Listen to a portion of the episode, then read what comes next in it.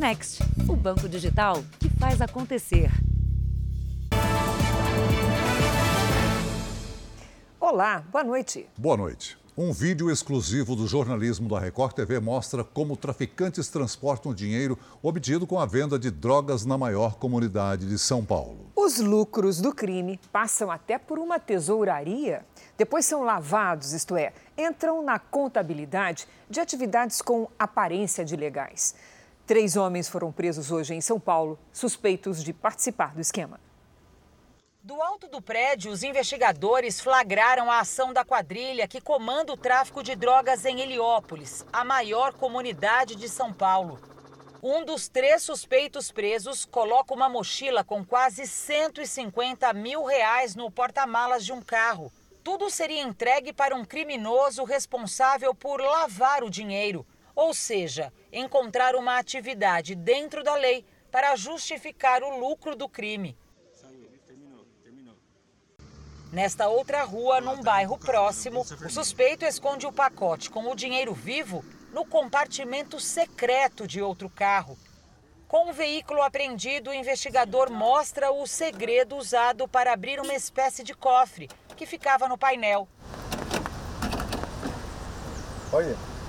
Caso os criminosos fossem parados pela polícia, o dinheiro estaria seguro ali.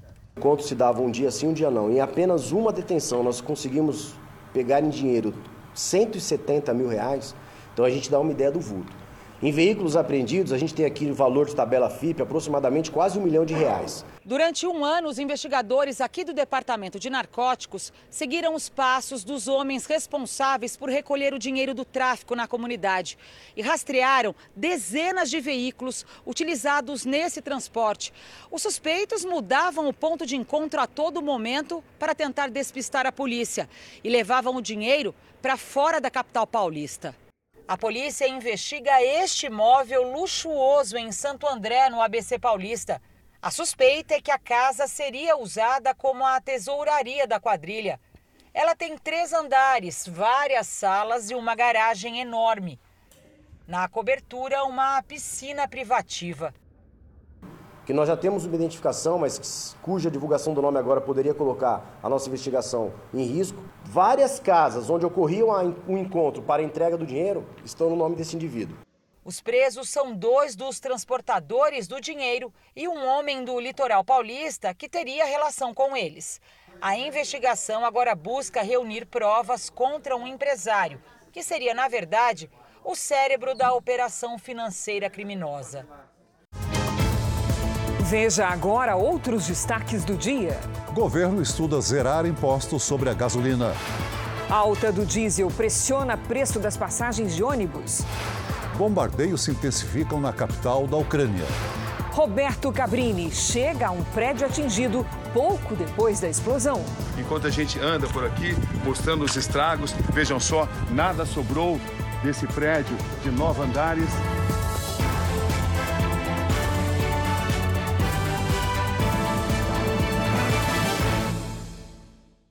Oferecimento: Bradesco. Dinheiro na conta em três cliques pelo app.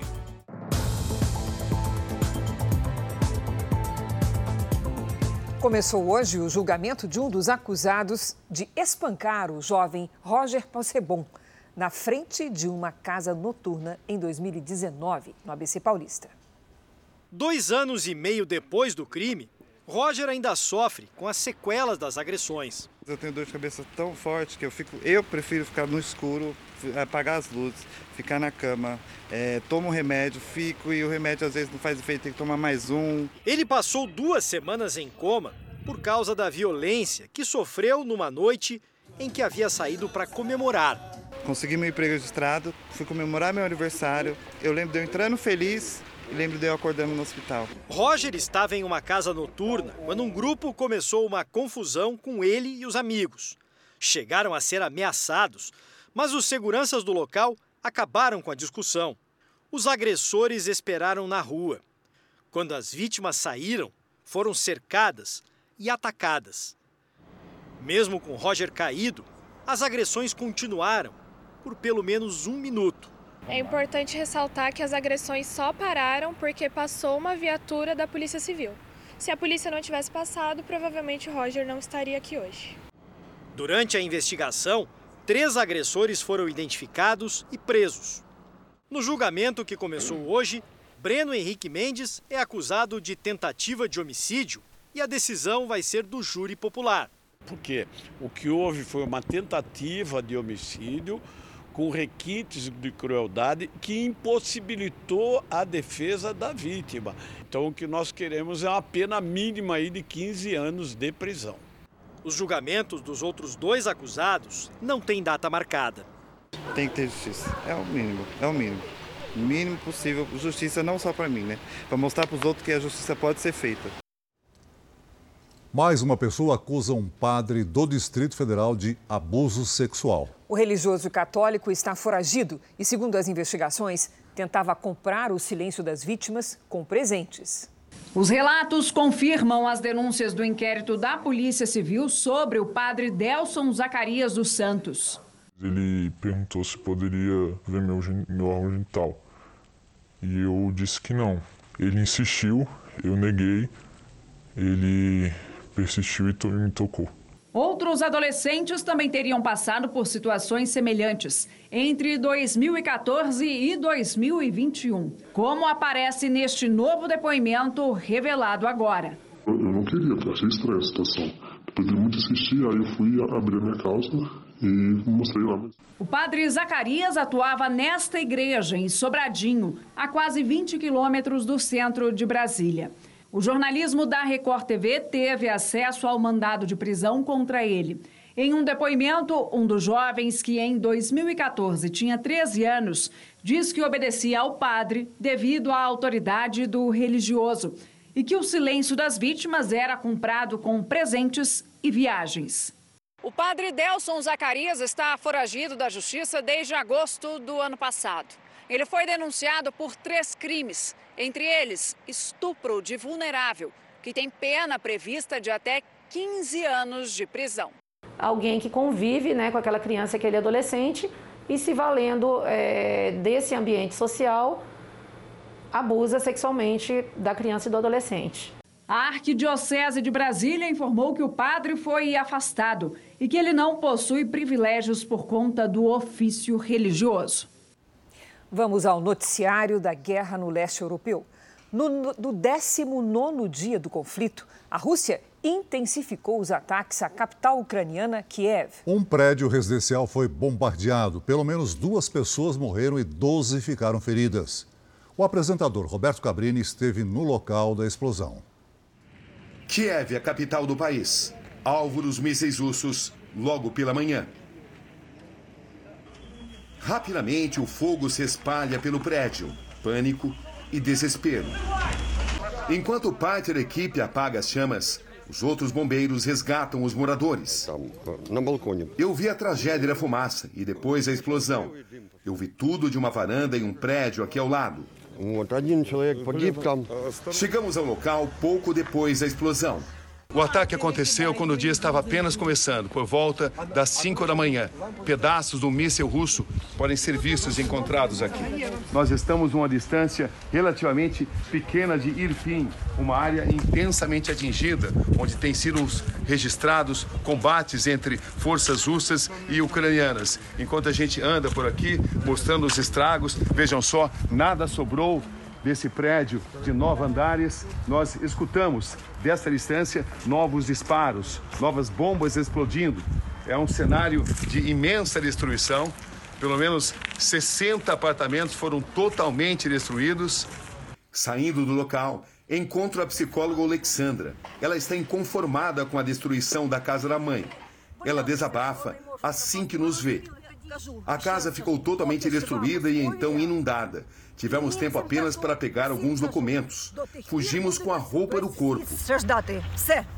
Outro ataque com míssil russo destrói dois prédios no distrito de Korenivka, em Kiev. Dois ônibus também são atingidos e pelo menos uma pessoa morre.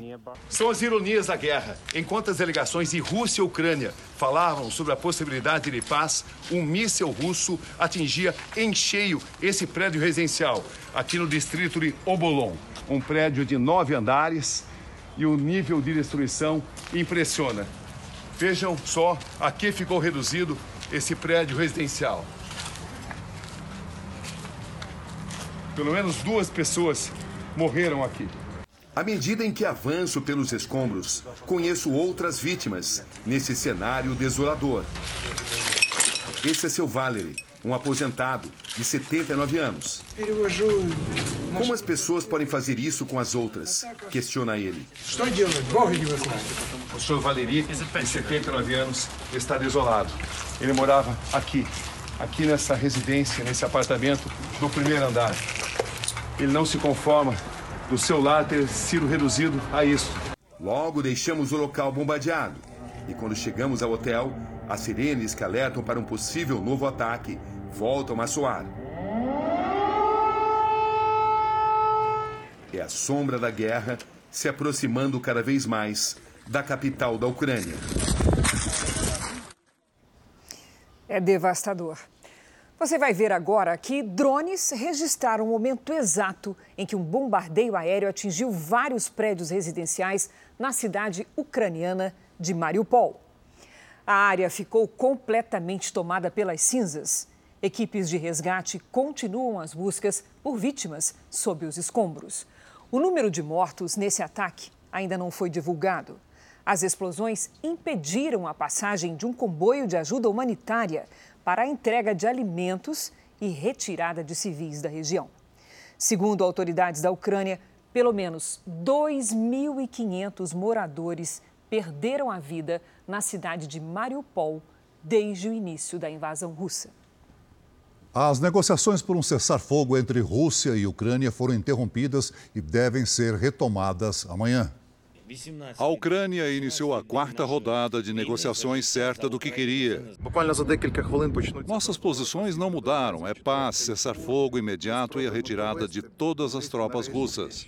Só depois podemos chegar a um acordo político, afirmou um dos negociadores ucranianos. O presidente da Ucrânia, Volodymyr Zelensky, tratou as conversas como difíceis.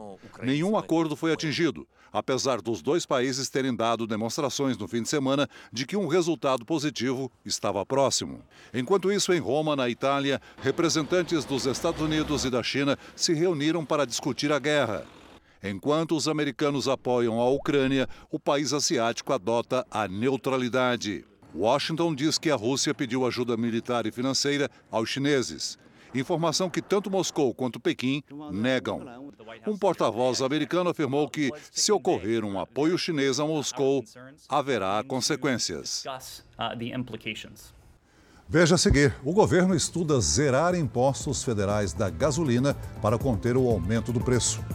E também, nossos repórteres mostram o agravamento do conflito arredores da base militar bombardeada pelo exército russo, perto da fronteira com a Polônia.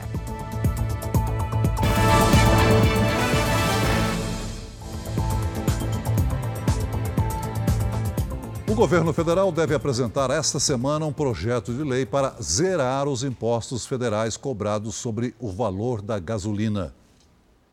O projeto, costurado por aliados do presidente, deve ser apresentado amanhã e prevê não cobrar os impostos federais sobre a gasolina, como já foi feito com o diesel. O subsídio à gasolina não conta com a simpatia do ministro da Economia, Paulo Guedes, mas já era considerado como uma alternativa em caso de uma nova disparada no preço do petróleo no mercado internacional. O presidente Bolsonaro quer dar uma resposta política ao comando da Petrobras. Ele tem demonstrado insatisfação com a decisão da empresa de reajustar o valor dos combustíveis no mesmo dia da sanção de um projeto que diminuía o peso dos impostos na gasolina e no diesel. O presidente da companhia, o general Joaquim Silva e Luna, indicado há 11 meses por Bolsonaro para o cargo, é alvo de pressão. O vice-presidente Hamilton Mourão defendeu o presidente da estatal. É, ele é resiliente, sempre foi. Né? Como bom nordestino, ele aguenta a pressão. O presidente do Senado, Rodrigo Pacheco, criticou os aumentos da Petrobras em um evento em Belo Horizonte. Em uma rede social, disse que a companhia deveria cumprir seu papel social para conter a escalada dos combustíveis. Olha, sobre esse assunto alta dos combustíveis, eu conversei hoje com representantes da Frente Nacional dos Prefeitos sobre o possível aumento das passagens de ônibus. A alta de 25% no diesel na semana passada terá forte impacto sobre os custos do transporte público. Só em 2021, o diesel acumulou mais de 65% de aumento. As primeiras estimativas são de um eventual reajuste de até 7% nas passagens. Assunto é para lá de explosivo, costuma causar protestos. Os prefeitos querem que o Congresso aprove um projeto que prevê repasse de 5 bilhões de reais dos cofres federais para aliviar o sistema. Falando em grana, começa essa semana nova consulta e o pedido de resgate do dinheiro esquecido nas contas bancárias. Mas a devolução não é automática. Vamos saber com a Patrícia Lages como é que se faz o resgate. Boa noite, Patrícia. Como é que são os procedimentos? Boa noite, Cris. É bem simples, viu? Boa noite para você, para o Celso, boa noite para você de casa. O primeiro passo é consultar se você ou sua empresa tem valores a receber. Nessa primeira etapa, que se iniciou na semana passada, serão devolvidos 3 bilhões e 900 milhões de reais. De hoje até a sexta-feira, dia 18, é a vez de quem nasceu ou abriu uma empresa entre 1968 e 1983. E o site para consulta é este aqui, olha, valores-a-receber.bcb.gov.br barra público. Para pessoa física, o sistema pede CPF, data de nascimento e para empresas, o CNPJ e a data da abertura. Havendo valores a receber, o site informa a data e a faixa horária para solicitar o resgate. Anote essas informações para não ter que esperar pela repescagem. E quem não tiver valores a receber no primeiro lote poderá fazer uma nova consulta a partir de 2 de maio, quando começa a segunda etapa que vai devolver mais de 4 bilhões de reais. Agora, para receber esses valores, vai ter que ter uma conta na plataforma do governo, porque a operação é todinha pela internet. É complicado isso, Paty? É bem simples, viu, Cris? Olha, mais de 150 milhões de brasileiros já têm essa conta. Ela é a mesma utilizada para várias consultas, como o abono salarial, a carteira de trabalho digital, o INSS, o e-social e mais de 3.600 serviços online. Quem já tem a conta precisa ter nível prata ou ouro para acessar os valores a receber. No próprio site há informação sobre como obter esses níveis. E quem ainda não tem a conta, é só entrar nesse site aqui, acesso.gov.br e seguir o passo a passo. O prazo para devolução dos valores é de até 12 dias úteis e o recebimento poderá ser diretamente com as instituições ou via Pix. Para mais informações, acesse r7.com/economize. Cris. Obrigada, Paty. Boa semana. Boa semana.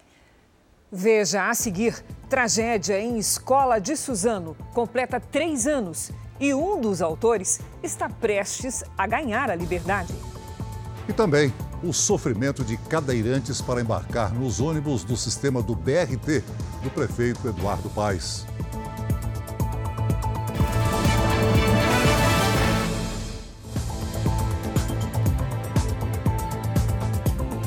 Alimento importante em tempos de carne cara, o ovo está mais caro para o consumidor. E não é pouco.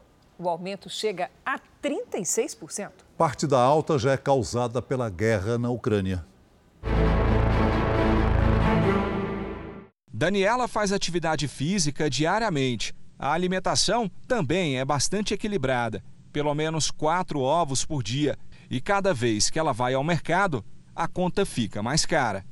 fiquei assustada, porque como eu consumo mais de 100 ovos por mês, então é, ele afeta demais o meu orçamento né, do supermercado. Então eu fiquei bem assustada. A dúzia do ovo pode ser encontrada por preços que variam de 6 até 8 reais, dependendo do tipo.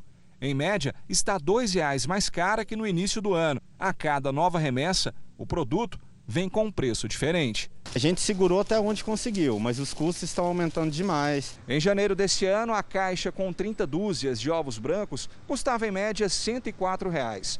Agora, a mesma quantidade sai por 142 reais, aumento de 36% só neste ano e a maior cotação da história.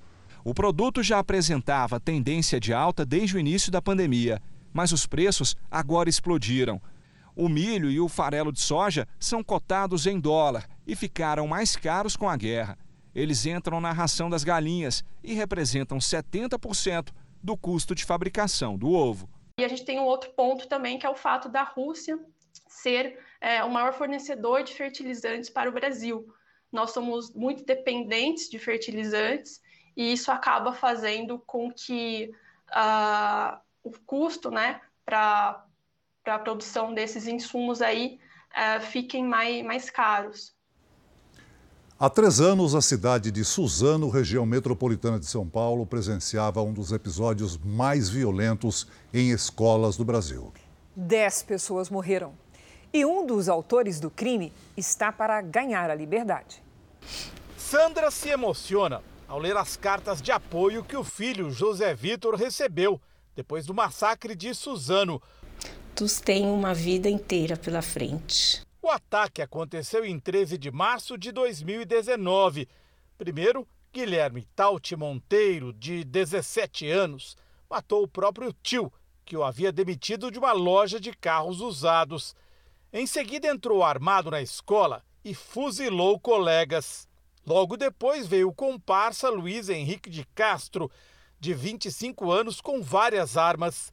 Usando uma machadinha, ele golpeou o filho de Sandra, que conseguiu fugir e correu para o hospital. O jovem se recuperou, mas agora não gosta mais de falar no assunto. Ele está muito revoltado ainda. E ele fala, mãe, mas é, por que a pessoa vai fazer um tipo de coisa dessa? Ele também não processou isso ainda. Hoje, os muros que cercam a Escola Estadual Professor Raul Brasil estão decorados com mensagens voltadas à superação do trauma. Amor, respeito e amizade são algumas das palavras escritas. A palavra alegria também foi escrita bem grande aqui do lado de fora do muro e várias janelas de vidro, como esta aqui, foram abertas durante a reforma, para que as pessoas possam olhar para dentro da escola. Lá, nas paredes, os símbolos da paz foram desenhados nos muros. Guilherme, o mentor do massacre, tinha reclamado para a mãe que foi alvo de gozações na escola por sofrer de acne.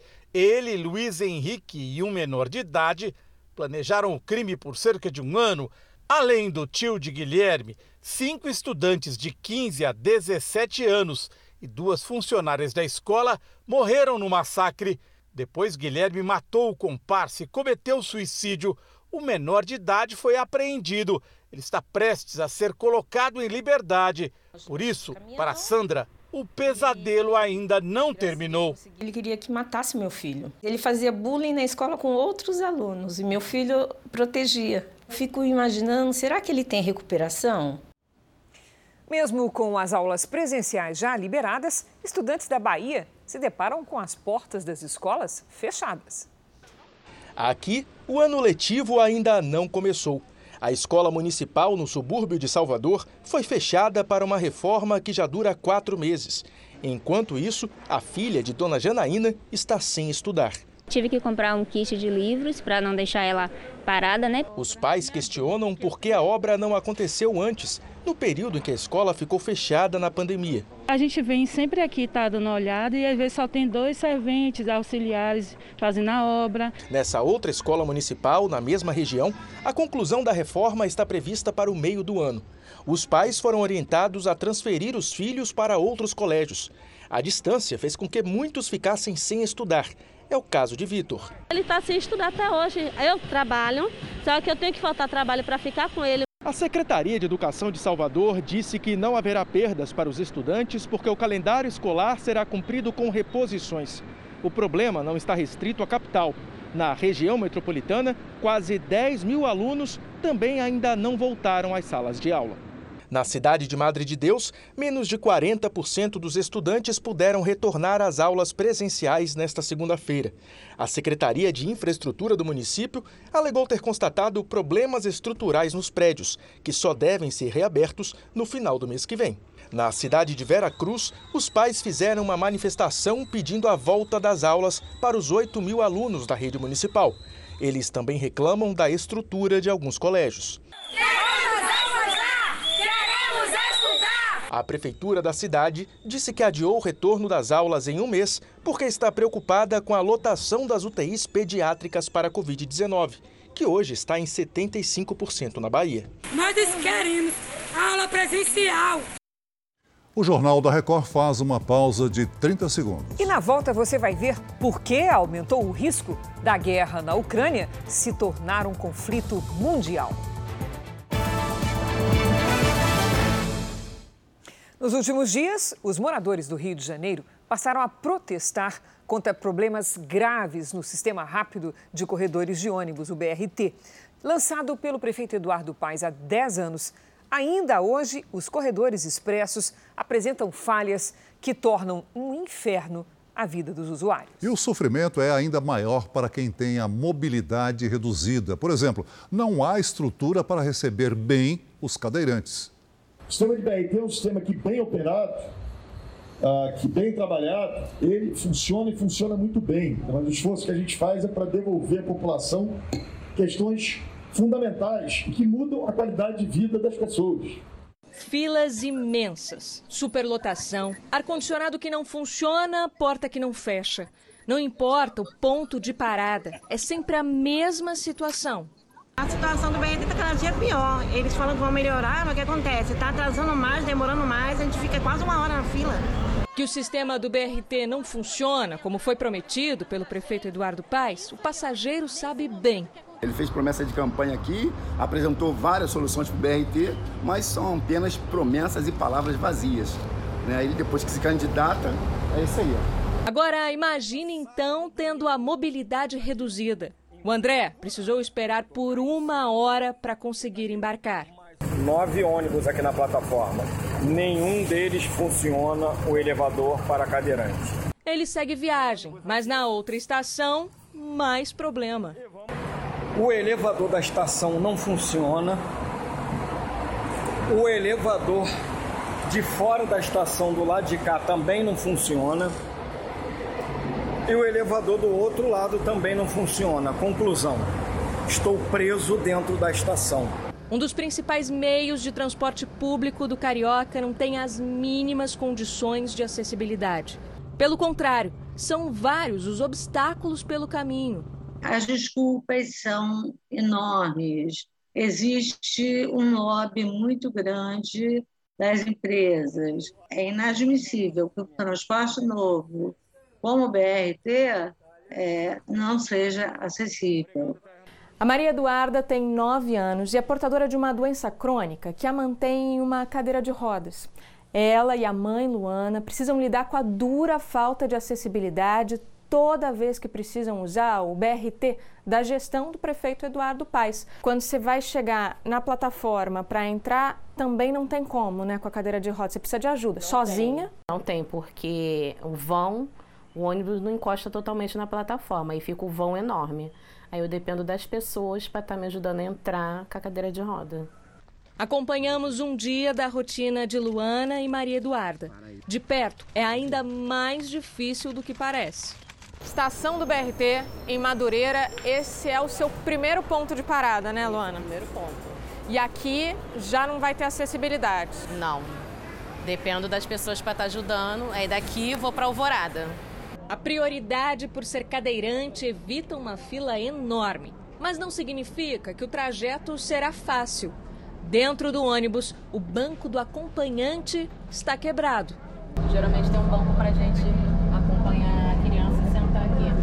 Aí vamos em pé. Ao longo do caminho, Maria Eduarda chega a passar mal de tão abafado. E mesmo com o ônibus lotado, não para de entrar passageiro. Nem todo mundo embarca. A porta fica aberta e alguns se arriscam com o corpo para fora. Descer do BRT é outra missão. Além do vão entre o ônibus e a plataforma, o trajeto para sair da estação poderia ser simples, mas não é. Um sobe e desce de rampas que mais parece um labirinto. Luana, fala pra mim, todo dia é assim? Toda vez que vem é assim. E sempre esse vão que fica da plataforma. E hoje ninguém ajudou, né? Hoje foi eu sozinha. Ou seja, você tem que dar conta Da Maria Eduarda na cadeira de rodas. E da, da pequenininha para não cair no vão.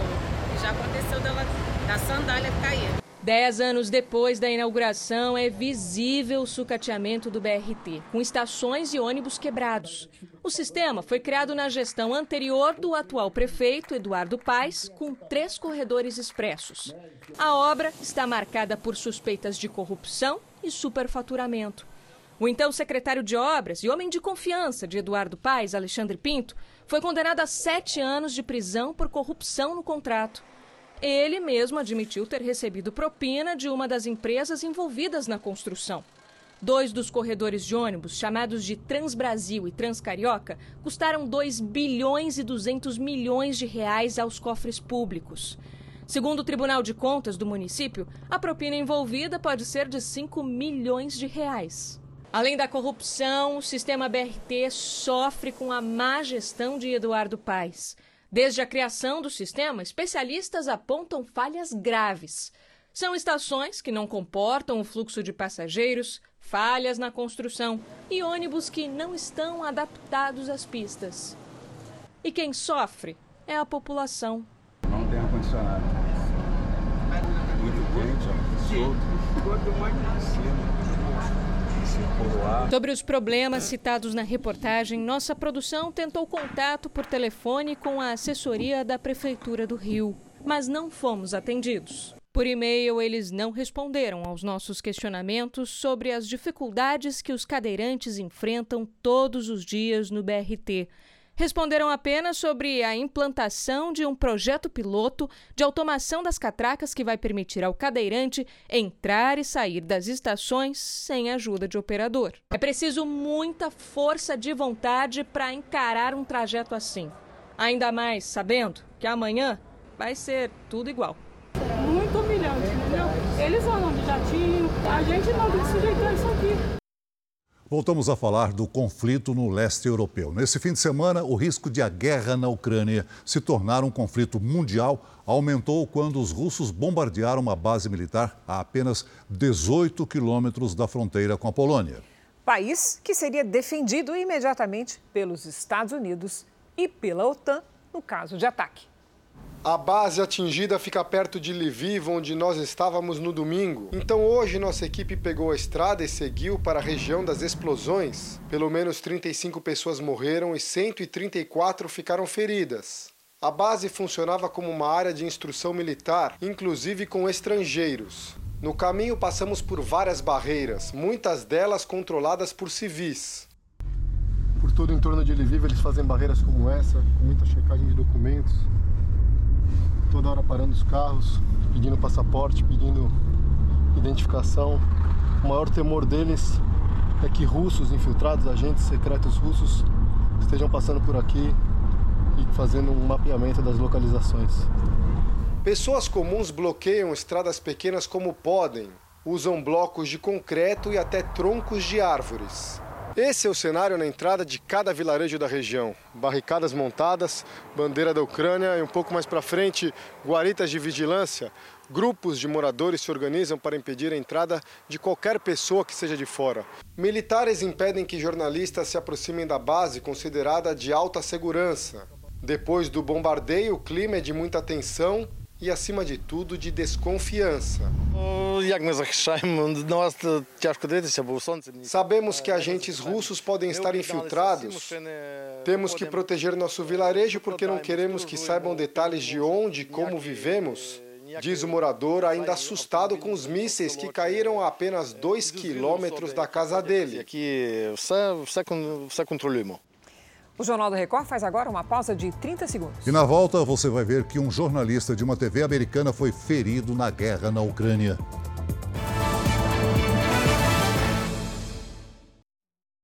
Esse é o compromisso que eu faço com os mais necessitados e com o povo desse país. Eu posso encher a boca para falar povo porque eu venho do povo. Eu queria entender como é que quem não tem comida em casa pode ficar tranquilo. Eu vou estar ao lado do povo brasileiro, sim. Eu sou André Janones, deputado federal, pré-candidato a presidente do Brasil, e agora eu convido você a me conhecer melhor para trilharmos juntos esse caminho.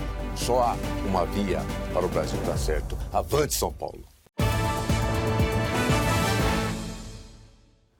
A rede de TV americana Fox News confirmou que um jornalista da emissora foi ferido perto de Kiev, a capital ucraniana. A emissora diz ainda não ter detalhes sobre o estado de saúde do repórter. No domingo, um premiado correspondente de guerra dos Estados Unidos morreu no conflito. O jornalista Brand Renault, de 50 anos, foi morto a tiros na cidade de Irpin, perto de Kiev, depois de passar por uma barreira de fiscalização. O americano estava com o fotógrafo Juan Arredondo, que foi ferido no ataque. O crachá de imprensa de Brent tinha as credenciais do jornal The New York Times, mas ele estava a serviço de outro veículo, a revista Time, que lamentou a morte do jornalista. Ele trabalhava em um projeto específico sobre refugiados. Brent era um documentarista premiado e especialista em coberturas em áreas de conflito. Trabalhou nas guerras do Iraque e do Afeganistão. Nas redes sociais, o Comitê para a Proteção de Jornalistas nos Estados Unidos disse que o ataque é totalmente inaceitável e viola o direito internacional. Hoje, o vice-embaixador dos Estados Unidos na ONU se disse indignado. Segundo as Nações Unidas, 636 civis morreram desde o início da guerra, incluindo 46 crianças.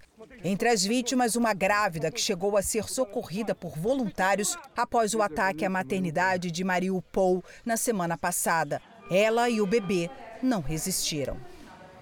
O secretário-geral das Nações Unidas, o português Antônio Guterres, alertou hoje o planeta que uma guerra nuclear voltou a ser uma possibilidade. Já em Londres, manifestantes ocuparam a mansão de um bilionário russo em protesto contra a guerra. A mansão é do empresário Oleg Deripaska, que é alvo de sanções econômicas da Europa. Os invasores dizem que o ato é um protesto e têm a intenção de usar a casa para acolher refugiados. A polícia chegou a entrar na mansão, mas até agora não retirou os manifestantes. Também na Europa, os construtores de iates passaram a vender os barcos de luxo abaixo do valor de mercado. O motivo é que muitos dos compradores originais seriam bilionários russos. E agora, com as sanções econômicas, os empresários que encomendaram as embarcações não poderão ficar com elas. Aqui no Brasil, o vice-prefeito de Atibaia, no interior de São Paulo, foi baleado após uma briga com um morador da cidade. Agora à tarde, a justiça decretou a prisão preventiva do atirador. Uma câmera de segurança mostra o vice-prefeito Fabiano Batista, do PL, indo para cima de um comerciante. O homem reage com tiros. O político foi atingido na perna e não corre risco de morte. O comerciante Júnior Humberto disse ter agido em legítima defesa, mas foi preso por tentativa de homicídio. A briga começou após o comerciante acusar o vice-prefeito de crimes supostamente cometidos durante o mandato. O político disse ter ficado abalado com as acusações e decidiu tirar satisfações pessoalmente. Com a inflação, o brasileiro tem buscado maneiras de driblar o aumento nos preços dos, dos alimentos. Uma das alternativas é a compra no atacado. Levar uma quantidade maior de um mesmo produto às vezes garante descontos atraentes. Arroz e feijão que abasteceriam um restaurante inteiro. Mas é tudo para casa do Jorge. Você vê que nem carne tem. Estou levando mais ovo. Você comprava com mil reais, fazia uma compra que passava o mês todo. Com mil reais não passa mais. No máximo 15 dias ou 12 dias por aí. Às vezes, a economia é de um real. É importante estar atento às promoções. A gente tem que deixar de pagar a marca, essa que é a verdade. Também excluir alguns produtos que não fazem mais parte da rotina. Uma outra estratégia dos atacadistas é oferecer mais opções nas prateleiras. Quer dizer, o consumidor com uma renda aí mais restrita, né? É, ele teve que trocar as suas marcas e muitas vezes não só trocar as marcas, mas também ele teve que trocar o tamanho das embalagens, né? Não é só no Brasil, mas no mundo inteiro. Só no ano passado, o preço dos alimentos aumentou quase 30% em todo o planeta. Os dados são da Organização das Nações Unidas para a Alimentação e Agricultura. Por isso, a situação ficou mais difícil, inclusive em estabelecimentos como esse. A diarista Dona Maria anda quebrando a cabeça para economizar. ela ganha um salário mínimo e já cortou tudo o que podia da lista do supermercado. O que eu não compro mais é margarina, carne, estou comprando mais carne, comprando só ovo e salsicha. Dona Maria também deixou de comprar nos mercadinhos perto de casa para ir no atacado grande do bairro vizinho. Só que para isso, às vezes, tenta economizar também no transporte e vem a pé. Pagar carro não dá, carro é muito caro. O dinheiro do carro vai pagar, vai ter que comprar alimento para comer, para sobreviver. A coisa tá feia, não tá boa não, viu menina? A semana começou com chuva forte em boa parte do Brasil e tem mais temporal previsto para os próximos dias. Vamos conversar com a Lidiane Sayuri. Boa noite, Lid. Chuva arada. Vem mais chuva sim, viu, Cris? Boa noite para você, Celso, para todo mundo aí de casa. Olha, Salvador deve atingir a média de chuva para o mês ainda esta semana, viu? Mais cedo, os temporais provocaram alagamentos em São Paulo. Na zona leste da capital, em uma hora choveu 20% do esperado para o mês inteiro. A força da água arrastou carros e moradores ilhados foram para o telhado das casas. As nuvens continuam espalhadas por quase todo o país. Isso acontece porque vários sistemas meteorológicos atuam ao mesmo tempo. No sul e na costa da Bahia, ventos no sentido horário. No sudeste, uma frente fria. E no extremo norte do país, o encontro de ventos dos dois hemisférios. Vale o alerta: esta terça-feira será marcada por temporais com risco de granizo e alagamentos entre Santa Catarina e Minas Gerais. Alagamentos e deslizamentos entre o sul da Bahia e Alagoas. Transbordamentos e enchentes no Piauí, Maranhão, Pará e também no Amapá. Sol sem chuva mesmo apenas no interior de Minas Gerais, de Mato Grosso do Sul, do Paraná e na fronteira com o Uruguai. Em Florianópolis, dia chuvoso com 25 graus. No Rio de Janeiro, 32 com chuva à tarde. Campo Grande é a única capital com tempo firme, máxima de 31. Em Maceió faz 31 também, mas chove. E em Belém, máxima de 32. Em São Paulo, o risco de temporais segue pelo menos até quinta-feira. Nesta terça-feira faz até 28 graus. Cris, Celso. Valeu, Lidi. Até amanhã. Boa noite. O Jornal da Record faz uma pausa de 30 segundos. E na sequência você vai ver contagem regressiva para a estreia de Reis, a nova superprodução da Record TV. Futebol. Os grandes chegam à fase decisiva nos campeonatos paulista e carioca. Um clássico para aumentar ainda mais a confiança do Palmeiras. A vitória por 1 a 0 em cima do Santos deixou o Verdão isolado na liderança e classificado para o mata-mata do Paulistão. Por outro lado, o Santos ficou em uma situação delicada. O Peixe precisa de vitórias para avançar de fase e fugir do rebaixamento. Corinthians e São Paulo também venceram no final de semana. Os dois estão no topo dos grupos e classificados para as quartas de final da competição.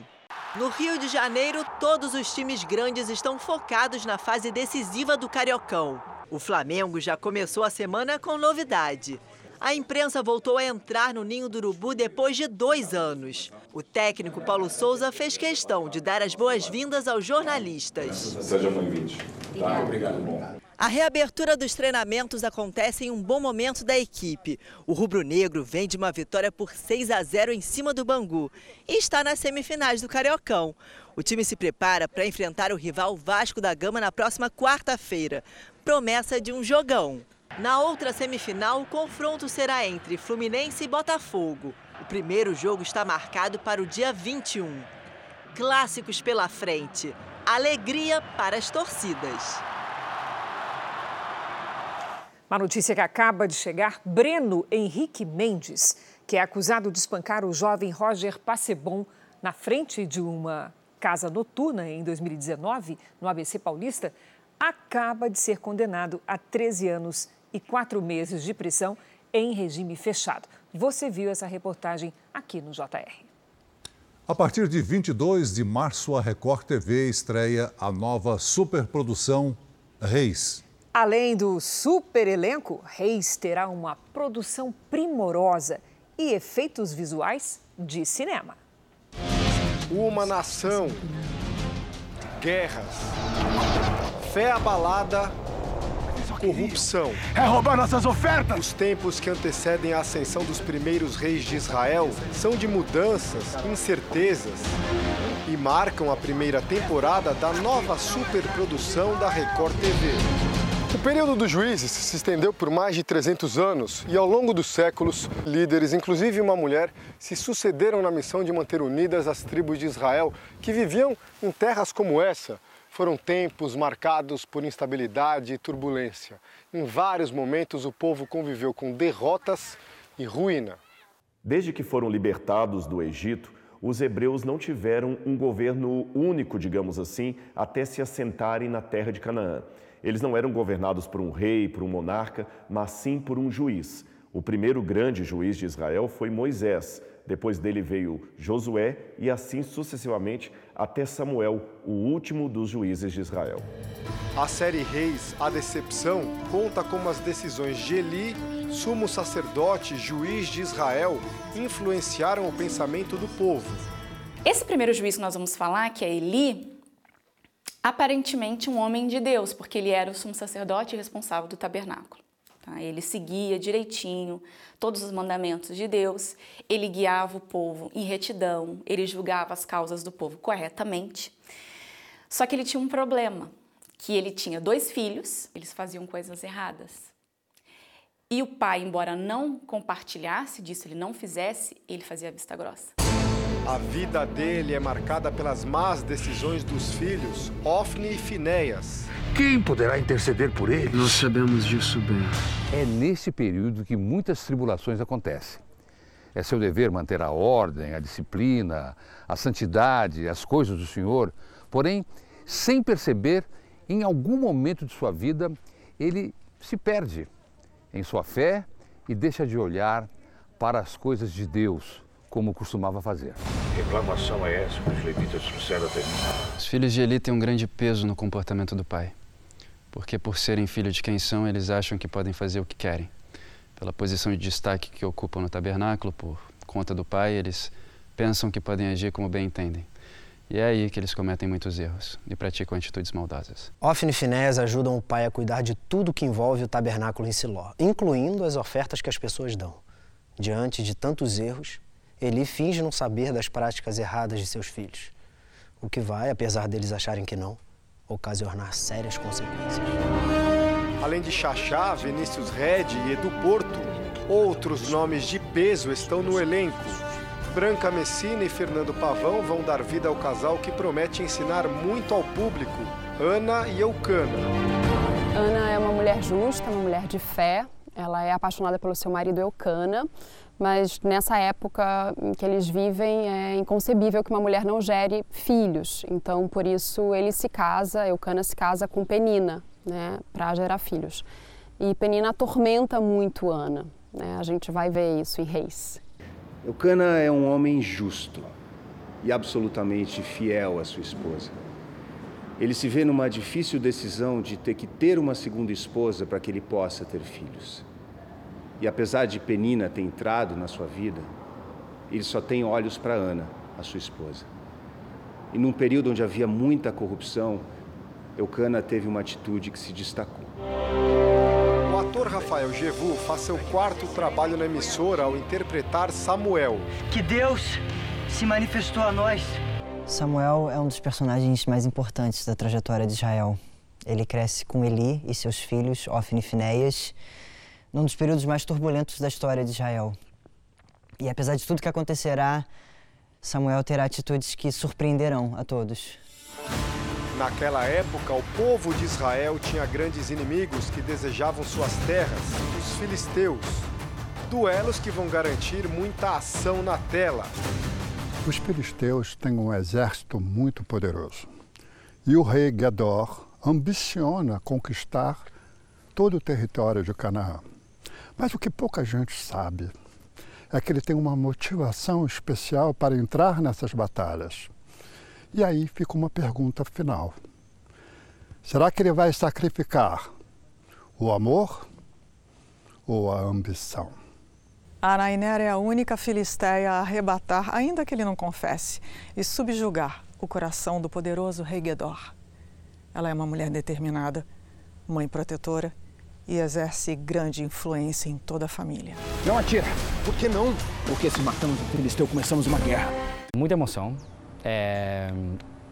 Também é... muita ação, porque temos muitas batalhas. Também vai haver romance e, por supuesto, vai haver fé e traições. Ou seja, vai haver intrigas. É, vai ser uma temporada muito, muito bonita. É um momento aterrorizante para o povo, porque eles estão num momento de muitas perdas, acontece uma coisa horrível. Para o povo é assim: estamos desamparados, estamos sozinhos. Deus nos abandonou. O drama da corrupção, as manifestações de fé, romance e separações, além das grandes batalhas para permanecer na terra prometida. Tudo isso vai marcar os episódios da série Reis A Decepção, dia 22 de março, a partir das 9 horas da noite, aqui na Record TV.